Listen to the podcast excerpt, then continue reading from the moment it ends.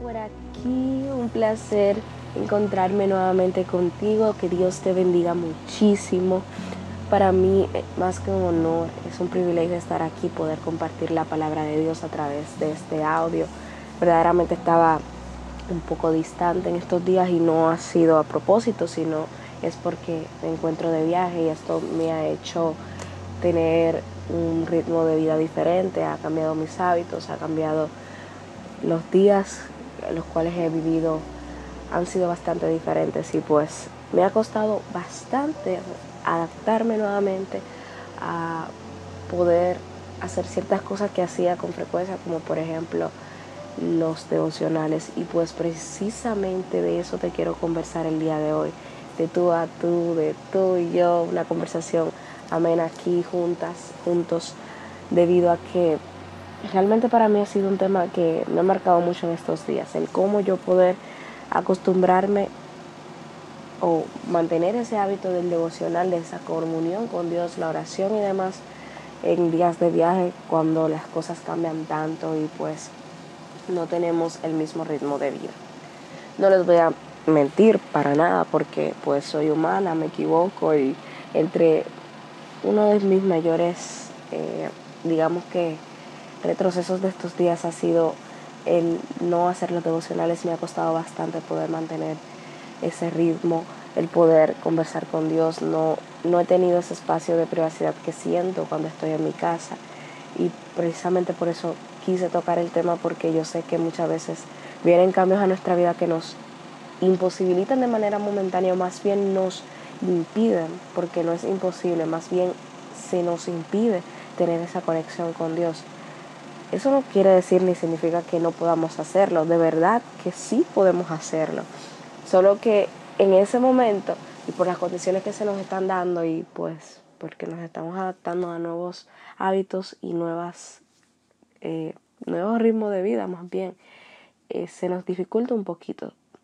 De hecho, muchas veces en nuestro día a día entendemos o creemos que es imposible conectar con Dios o que simplemente no tenemos tiempo por las responsabilidades y por todo lo que implica nuestro diario vivir, nuestro trabajo, nuestra, nuestra familia, compromisos y demás. Sin embargo, yo leí algo hace unos días que me parece muy interesante y lo voy a compartir aquí porque yo creo que es la clave de todo.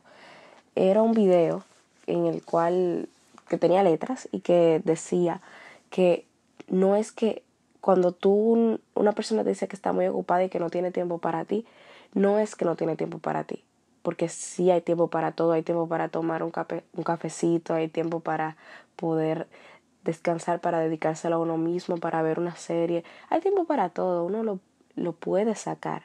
Ahora bien, si no lo saca para ti es porque no tiene interés para ti. Si esa persona no saca tiempo para ti es porque no tiene interés de compartir contigo o simplemente tú no estás entre sus prioridades.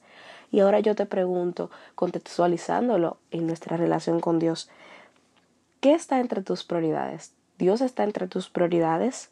Verdaderamente tú no estás sacando tiempo para Dios, no es porque no tengas tiempo, porque Dios nos regaló 24 horas para poder compartir con Él. Ahora bien, la razón por la cual probablemente no estés sacando tiempo para Dios es porque tú no lo estás contemplando entre tus prioridades. Eso es lo primero. Ya continuando en el tema de cómo nosotros podemos mantener el ritmo, de cómo podríamos, eh, luego de un evento nuevo en nuestra vida, adaptarnos y mantener nuestra comunión con Dios, orar. Realmente no hay una fórmula secreta. He intentado buscarlo por mucho tiempo, debido a que he tenido muchas caídas en cuanto al tema de los devocionales y de mi tiempo de oración con Dios y no ha habido una fórmula secreta puntual de cómo hacerlo. La única, la única manera que yo he encontrado para poder mantener mi comunión con Dios, aparte de priorizarlo y contemplarlo entre mis prioridades, ha sido eh, pues simple y llanamente buscar su rostro, literal, o sea, sacar un espacio y buscar su rostro, buscar conectar con Él, pedirle a Él que me permita conectar con Él, que me permita sentir su presencia a través del Espíritu Santo, pedirle que me ministre a través de la lectura de la palabra. Oración, lectura y adoración son las tres claves para uno poder mantener esa comunión preciosa con Dios.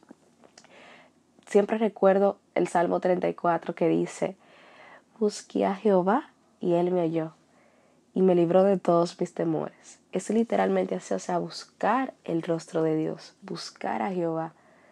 Y es tan precioso su gracia, tan, tan preciosa su presencia. Y me alegra tanto porque Él es un Dios tan bueno. O sea, cuando nosotros muchas veces nos alejamos de Él o, o simplemente duramos mucho para buscar su rostro, Él no nos reprende con violencia ni nos agrede, sino que al contrario, nos confronta con su benignidad, tal y como nos comparte Romanos capítulo 2, versículo 4. A mí me, llama mucho la atención este, este versículo. Cuando lo estuve leyendo, que estuve estudiando Romanos, me llamó mucho la atención que dice, menospreciarás las riquezas de su benignidad, paciencia, longanimidad, ignorando que su benignidad te guía al arrepentimiento.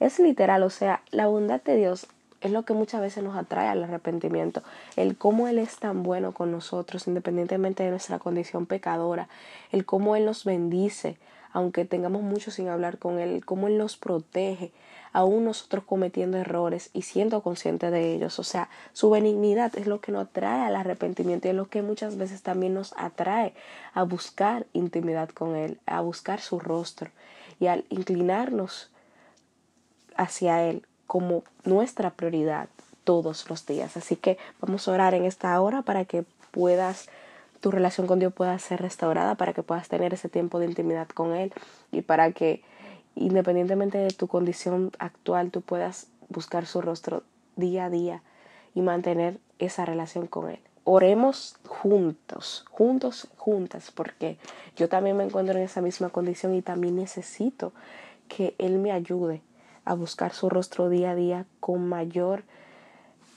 con mayor regocijo, con mayor prioridad, con, con más, como si, ¿cuál es la palabra? Una palabra que, que quiero usar pero que no recuerdo, pero es lo que la recuerdo, digamos que a buscar su rostro, su rostro con mayor diligencia, con mayor diligencia, diligencia era la palabra, así que vamos a orar para que Dios nos ayude. Padre amantísimo, Padre celestial que moras en las alturas de los cielos, gracias por este tiempo de intimidad que nos permites tener contigo. Gracias por permitirnos crear este devocional y gracias por permitirnos dedicar estos minutitos para ti, Padre Santo. Gracias porque tu amor nos alcanza, porque tu benignidad nos llama al arrepentimiento de nuestros pecados y también nos ayuda a buscar tu rostro con diligencia día tras día. Padre, permítenos alcanzarte, Señor, permítenos conectar contigo, Padre Santo, que tu Espíritu Santo nos ministre día tras día, Padre Santo, y que a través de tu palabra podamos recibir aquello que tú nos quieras decir. Oh amantísimo Rey de Reyes, ayúdanos, Señor, porque te necesitamos, porque somos seres imperfectos y porque verdaderamente somos salvos por gracia, por tu gracia. Y aparte de que somos salvos de tu gracia, Señor, sabemos que necesitamos de ti, Padre Santo. Así que por favor, ayúdanos a mantenernos en comunión contigo y encontrarte todos los días. Gloria a ti, Padre Santo, por estos minutos y todo esto te lo pedimos en el nombre poderoso de Jesús. Amén y amén y amén. Que Dios te bendiga muchísimo.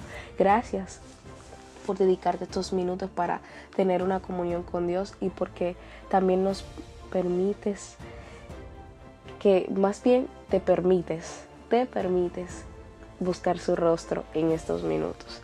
Y gracias por, permitirme compartir esta palabra contigo en estos minutos. Para mí ha sido más que un honor, una bendición estar aquí para ti en este momento. Gloria y honra a Dios por eso y porque también me está permitiendo reconectar con Él a través de esta dinámica. Así que Dios te bendiga mucho y que tengas un feliz resto del día. Un abrazo y